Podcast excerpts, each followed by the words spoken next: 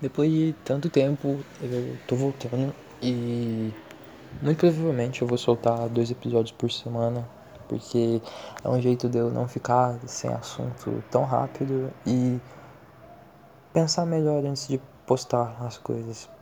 Sei lá. E hoje eu quero trazer um tema que fazia muito tempo que eu já tava pensando nisso e principalmente porque eu ainda uso o Facebook, sim, isso mesmo, eu uso o Facebook. É, eu me deparo com muita gente velha, idosa, que ainda prega a volta da ditadura. E esses tempos eu tava pensando e. Caralho, velho. Para os caras apoiarem a volta, o rolê devia ser muito bom. Ou eles simplesmente só aceitavam que não tinham nenhuma liberdade individual e, sabe, não podiam fazer porra nenhuma. Além de liberdade individual, né? Porque é, a produção cultural era totalmente restrita e. Você entende, vocês entenderam. E eu tava me perguntando o que faz um idoso, principalmente os idosos, a pensarem assim. E o pensamento que mais me chamou a atenção foi o de tempos bons que não voltam mais. E tem uma frase do Dante Alighieri que eu acho simplesmente do caralho, que ele fala que não existe uma dor maior do que lembrar dos tempos bons quando estamos na desgraça. E isso faz super sentido para essa situação. E mano, hoje tá foda, é muita moto passando na minha rua e eu não quero fechar a janela porque tá muito quente. Enfim, moda para. Mas não existe dor maior do que lembrar os tempos bons quando estamos na desgraça. E isso faz super sentido para essa situação. Porque o Brasil ele tá enfrentando uma puta crise, tanto econômica quanto moral e ética. E parece que todos os valores para o pessoal mais velho foram invertidos, quando eles só foram adaptados para uma nova geração. Uma geração que tem um grande é, um, um grande acesso à informação e que muitas vezes usa de maneira errada, mas tem e que cada um se adaptou de uma forma, criando várias bolhas sociais e que as que fazem mais barulho são as que não agradam esse pessoal, que normalmente são bolhas de esquerda, que pregam pronome neutro e 56 gêneros, não sei o que, foda-se, não é minha pauta aqui. Mas essas bolhas, por fazerem tanto barulho, faz parecer que a nossa geração só fala disso. E acaba que eles devem pensar que só tem gente desse tipo.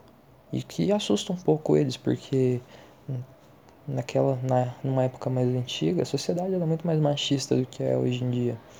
E que a função da família era muito bem definida.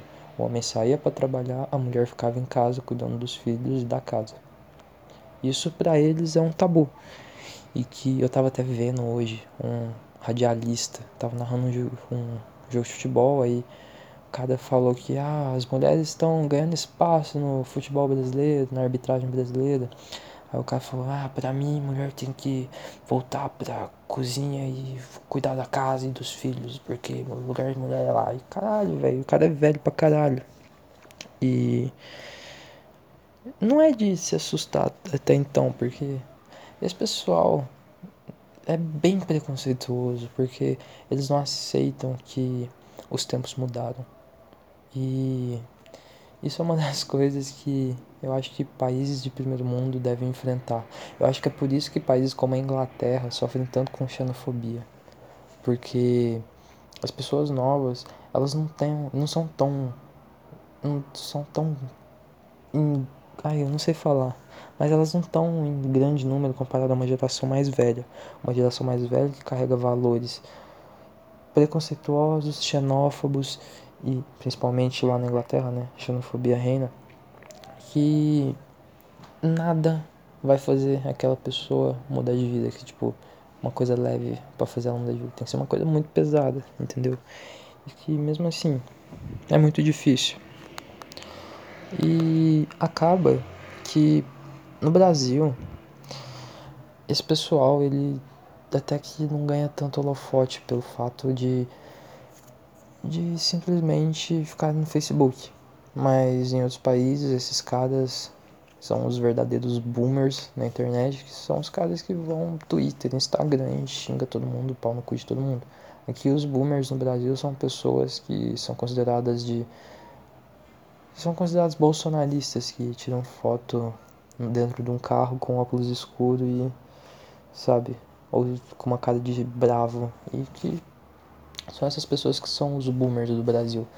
Mas eu acho que o Bolsonaro ele se enquadra, mas nem tanto nisso, porque ele quando ele chegou no poder lá, ele percebeu que não é o presidente que governa o país.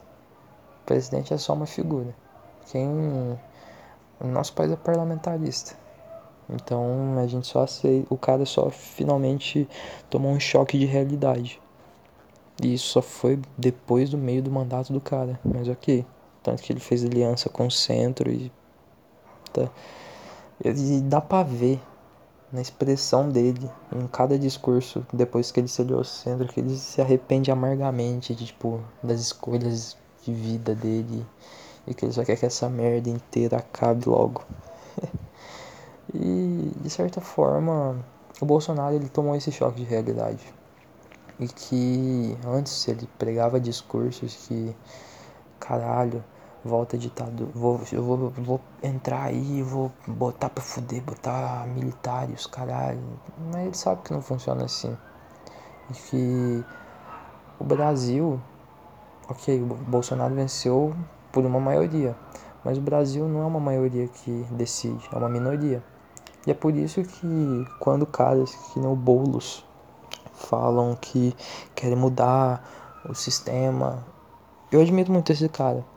Ele quer acabar com a máfia do, da indústria do ônibus lá em São Paulo. Eu acho isso simplesmente fenomenal.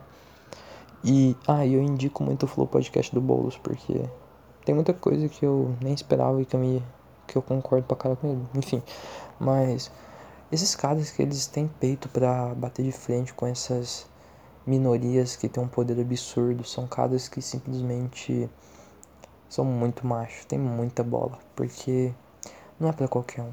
Você tem que saber o que, você tá é, você tem que saber o que você tá fazendo e você tem que ter um discurso muito forte, porque essas pessoas normalmente elas tentam te invalidar de uma forma muito errada, igual o próprio Olavo de Carvalho faz, que é nunca tentar te vencer em um debate mesmo, mas ele vence diminuindo a tua, diminuindo a tua pessoa, acabando com o que você é e não com o seu discurso. E isso é uma coisa que é muito merda e que acontece muito na nossa sociedade, principalmente com a geração mais velha. Que o Olavo de Carvalho é um velho do caralho. E o cara simplesmente é um bosta. Cara, sério, o cara é um patetão. Nojento.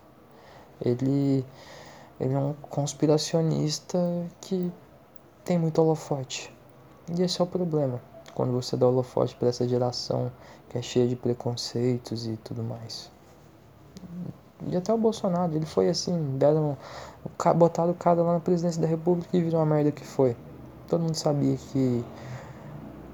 Eu fico impressionado porque como é que uma maior, como é que mais de, eu acho que 57 milhões de brasileiros votaram nele?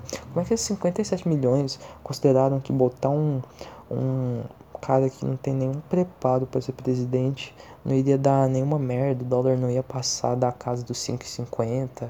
Acho que bateu 6 reais até, nem lembro, foda-se. Mas enfim. Virou, ficou muito político esse podcast, que caralho. não era assim que eu queria pregar minha volta, mas. É. Até que dá pro gasto. No próximo eu falo de algo mais, mais tranquilinho e feliz. Porque eu tô nessa Tô, eu tô bem.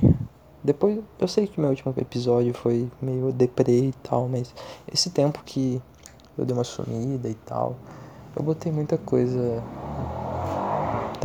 A moto passou. Eu botei muita coisa. Como é que caralho, velho.